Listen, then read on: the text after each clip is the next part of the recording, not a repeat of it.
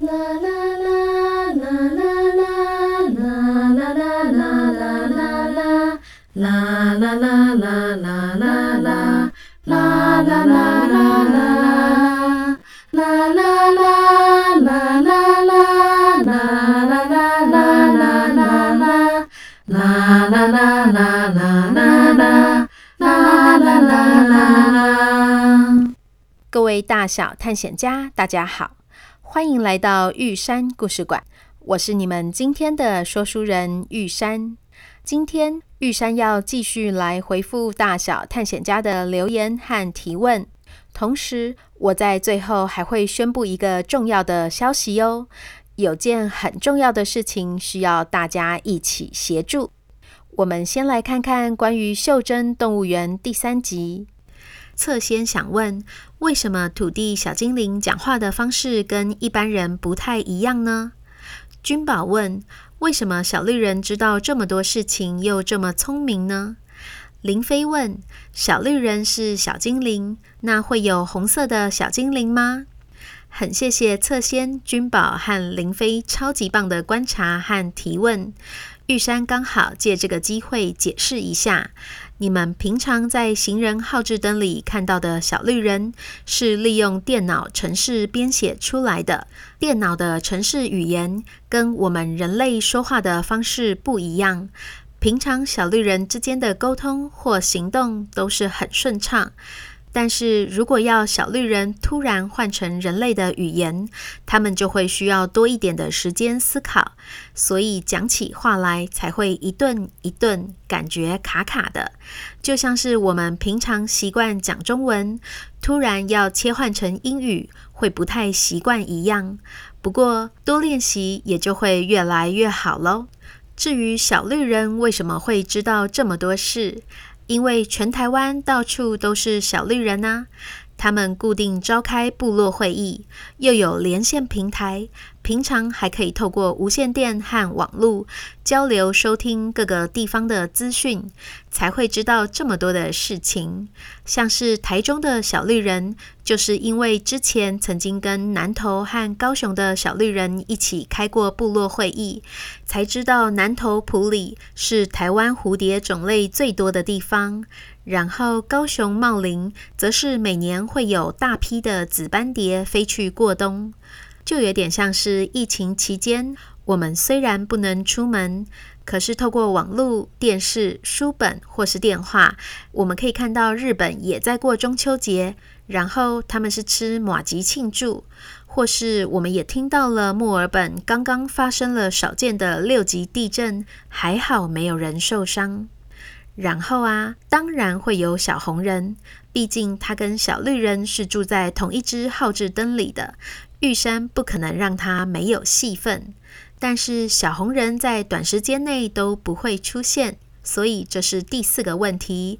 玉山想邀请大家猜猜看，你觉得小红人会是什么样的角色，拥有什么样的个性或是特质呢？彩艺和彩妍说，土地小精灵超级可爱的。妹讲自己打字说。土地小精灵超级超级超级超级超级无敌可爱的哦！柠檬和 Kiwi 好喜欢听，每周六都要听，听完最新一集就往前复习一两集呢。新平说，新的故事《袖珍动物园》结合台湾的地理和自然生态，让我们从故事中认识台湾这块土地，真的很棒呢。谢谢彩艺、彩妍、柠檬、Kiwi 和新平，玉山也非常喜欢这个新系列的故事哦。邀请大家将这个故事分享给想要在台湾冒险的朋友哦。关于《袖珍动物园》第四集，西西问：蝴蝶的翅膀为什么会有彩虹的颜色呢？谢谢西西。小探险家们知道雨过天晴的彩虹是怎么来的吗？其实是阳光透过小水珠的折射和反射后，跑出了红、橙、黄、绿、蓝、靛、紫这七个颜色，所以形成了我们看到的彩虹。而因为大蝴蝶是一座瀑布，瀑布的水汽让两旁的岩壁上，也就是大蝴蝶的翅膀，都布满了小水珠。所以当阳光照射到这些小水珠，就会让大蝴蝶的翅膀出现彩虹的颜色哦。AQWSEDRR Oxider 说：“玉山故事馆超好听，好想真实看看袖珍动物园。”谢谢你的喜欢。其实袖珍动物园是真实存在的哦，就是玉山在前面问的第一个问题。小探险家们如果有找到答案，就会知道去哪里看这个袖珍动物园喽。君宝说：“谢谢玉山，让我更认识台湾各个地方以及好吃的美食。” Ivy 刘说：“第二季也超好听，谢谢玉山这么有创意而且精心录制的故事。”芬姐和乐蒂听到自己出现在故事里面，超惊喜的。谢谢玉山，很高兴君宝、Ivy 刘、芬姐和乐蒂的喜欢。玉山常常写完故事都超饿的。然后啊，我现在走在路上也都会一直盯着小绿人看，觉得他们下一秒就会跑出来对着我喊“咿哈”。关于袖珍动物园第五集。君宝问：“为什么第五集玉山爸爸会来客串？是玉山爸爸自己想扮演的，还是玉山邀请爸爸的呢？”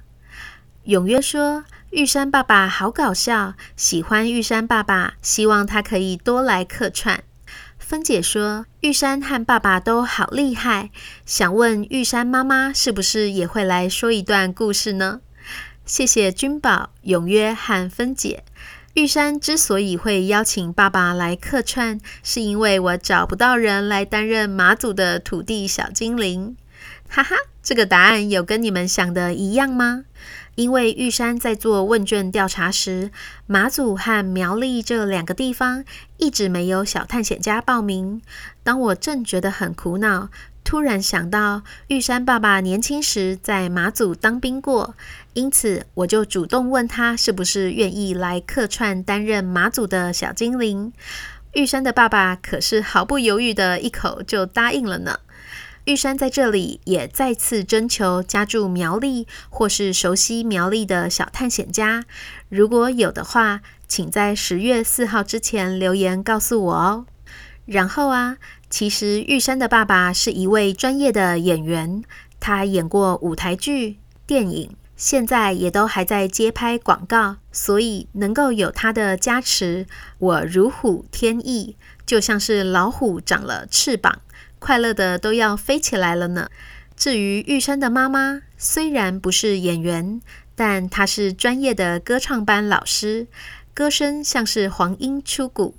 希望我哪天也有机会邀请她一起来唱玉山故事馆的主题曲。柠檬说：“好喜欢袖珍动物园第五集，大概听了六遍吧。”林飞说：“很喜欢今天的故事。”九月十八日，在 First Story 的平台上有一则留言说：“玉山说的故事好好听，可以让我们家的两个女儿晚上睡觉都要听两集呢。”谢谢柠檬、林飞和两姐妹的喜欢哦，玉山也超爱的啦。我觉得爸爸来客串的这一集会成为我们家的传家宝哦。再来是关于十公主的留言和提问。林轩问：彩蛋的故事是真的吗？青蛙彼得好聪明啊！谢谢林轩的赞美，我也觉得青蛙彼得又聪明又努力呢。至于彩蛋的故事是不是真的，这个问题真的超难回答的。玉山只能说。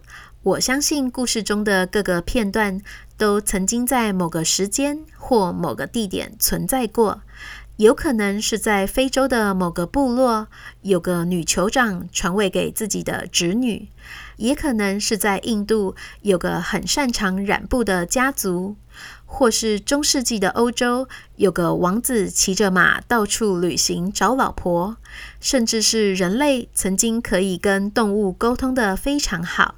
我小时候在田边玩耍时，看到青蛙呱呱叫，也觉得它们会说话。玉山把这些曾经在历史上存在过的片段，通通收集起来，编写成故事说给你们听。所以我很难说玉山故事馆的故事都是真的。但我也不会说它们都是假的。我想这就是故事有趣而迷人的地方了。玲玲说：“谢谢玉山，故事内容真的很好听，而且玉山都有认真看大家留言。我觉得白雪公主很善良，当兽医帮助动物好厉害。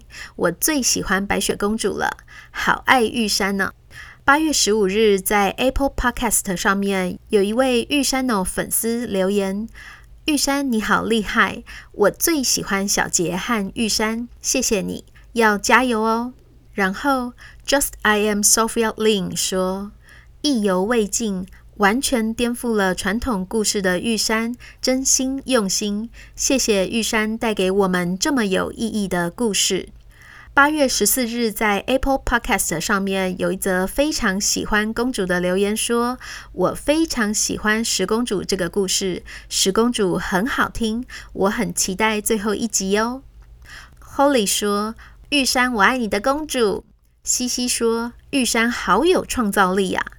八月十四日，在 First Story 上面有一则留言说：“好好听。”大班的 Cici 说：“玉山说的故事真的好好听哦，晚上听完都好想马上再听下一集呢。”谢谢玲玲、玉山的粉丝 Sophia Lin、西西、Holly 以及大班的 CC。玉山也非常非常喜欢十公主的这个创作。他让我发现了自己心里的公主，也希望这个故事带着大小探险家发现了你们心里的公主或是王子哦。对了，在之前的节目中有提过，玉山故事馆的粉丝来自世界各地。我后来发现，委内瑞拉的收听率甚至让玉山故事馆在当地的 Podcast 儿童说故事排名曾经冲到第一名耶。真的是太谢谢大家的支持了，也因为听众非常的国际化，有些小探险家留言的姓名不是中文。如果玉山在念你的名字时发音不标准，请留言让我知道正确的念法哦。接着我要来念的是赞助玉山故事馆的留言。坦白说，当我第一次邀请大家一起盖玉山故事馆时，真的非常紧张，因为我不知道会不会有人愿意付费支持喜欢的故事。虽然在没有正职的状态下，全心投入故事的创作和录音中有那么一点风险，但因为我是在做自己喜欢的事，所以过程非常开心。唯一觉得为难的是，玉山脑袋里还有好多好多故事，我还想讲其他的颠覆童话，想带大家看看范谷画画的时候一直绕圈圈。但是如果存款花光了，我的自我赞助结束了，故事也就要到尾声了。因此，当第一笔赞助款项进来时，玉山非常非常的惊喜。原来真的有听众跟我一样喜欢玉山故事馆，喜欢到愿意付费赞助。我真的很感动，也很谢谢大家。而且你们的留言让我深深的被鼓励到。我依序念出来哦。Ivy 刘说：“期待玉山的好故事。”永轩说：“谢谢创作出这么好听、有意义的故事内容，非常好听。”米宝说：“谢谢用心的创作出适合现在小朋友听的故事节目，祝福这个节目能一直顺利。”林文馨、Candice 和两个小孩，女儿永约赞助了其中五分之一哦。林飞说：“因为我上小学了，奶奶给了我一个红包。”我决定把其中五分之三拿来一起盖玉山故事馆，因为我很想要继续听玉山讲故事。New Ren 说很开心你走在梦想之路。张新平说玉山加油哦。施慧文说玉山的故事很不一般，大人小孩都喜欢。再次谢谢以上这些赞助者。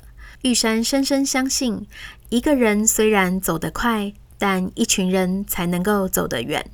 透过每位探险家，从一根木头、一堵水泥、一块砖、一片瓦，到一株花、一撮草，甚至是一抹彩绘的支持，期待让玉山故事馆有机会永续经营，一直继续创作好听的故事给大家哦。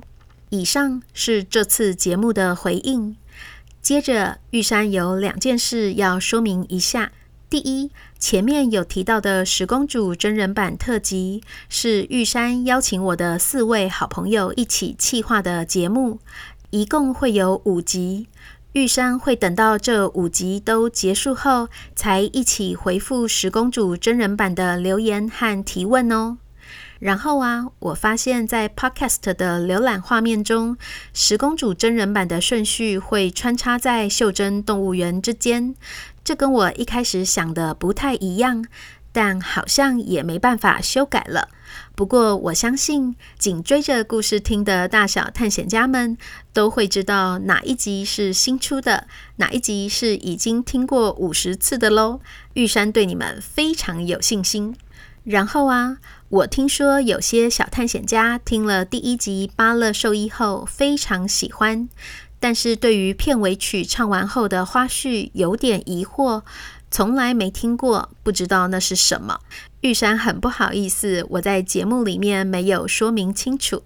是这样的，因为玉山之前没有录过这种对谈式的节目，所以第一次和朋友一起录音，就会有互相抢话或是接不上话的情形。然后也因为太熟了，会频频笑场，甚至话匣子一打开就停不下来。因此，这个花絮就是在录音过程中发生好笑的事情，或是录音完之后的闲聊，有点像是小探险家们上台表演前的练习片段，或是下台后松了一口气的说说笑笑一样。玉山觉得这个过程和对话很有趣，所以特别剪成了花絮，放在正式的节目后面，想让大家听到我和朋友们真实对话和放松聊天的样子。之后的十公主真人版特辑也都还会有这种花絮哦，希望你们会喜欢。第二件事是我考虑了很久，也被粉丝们问过很多次。这次我总算是下定决心了。玉山在此宣布，玉山故事馆的脸书粉丝专业正式开张，邀请大家常常去串门子聊天哦。之所以会想要开粉丝专业，主要的原因有三个：一是我希望能够更近距离的跟大小探险家们互动，及时看到所有人的留言和提问；二是有了粉丝专业，就能够有机会让更多人看到玉山故事馆。三是玉山其实偶尔会写故事的创作心得，我想要找个地方把这些文章好好的放着，同时也希望他们能够被好好的阅读。尤其是我在创作袖珍动物园的过程中，做了很多功课。小罗、大蝴蝶、小岛家到底长什么样子？还有玉山爸爸录音前认真练习的可爱影片，我也都放在粉丝专页里喽。所以听完今天的节目，有三件事要请大小探险家们一起协助执行：一，在脸书搜寻玉山故事馆，并且按赞加入。然后一起帮忙推荐给身边也喜欢听故事的家人或朋友。二、关于留言，玉山会在每上传一集新的节目时，同步在脸书粉丝专页 PO 出当集的文章，大家就可以在下面留言提问。但是啊，因为 Apple Podcast 还是听众最多的地方，所以玉山还是想要麻烦有使用 Apple Podcast 的大小探险家，在 Apple 上面给五星评分，并且至少留言一次，同时开启订阅。这样能够显示出真实的听众人数，才有机会让其他还没有接触过玉山故事馆的人，觉得这里好像很热闹、很好玩的样子，点进来看看，然后一听成主顾，从此被黏住。三、关于这次两集的回复中，玉山一共提到了四个问题，大小探险家还记得吗？袖珍动物园的另一层含义是什么呢？你想要神奇遥控器上的什么功能呢？是谁帮小羊他们准备餐点的呢？小红人又是什么样的角色呢？还请留言告诉我，玉山非常好奇你们的答案哦。啦啦啦啦啦啦啦啦啦啦啦啦啦啦啦啦啦啦。今天的节目就在这里告一段落。希望粉丝专业的成立，能够为玉山故事馆与大小探险家打造出一个更舒服和方便的对话和互动环境。也很谢谢大家配合玉山滚动式的修正。有任何意见或想法，也请随时让我知道。就先这样啦，这里是玉山故事馆，我是玉山。我们下回见。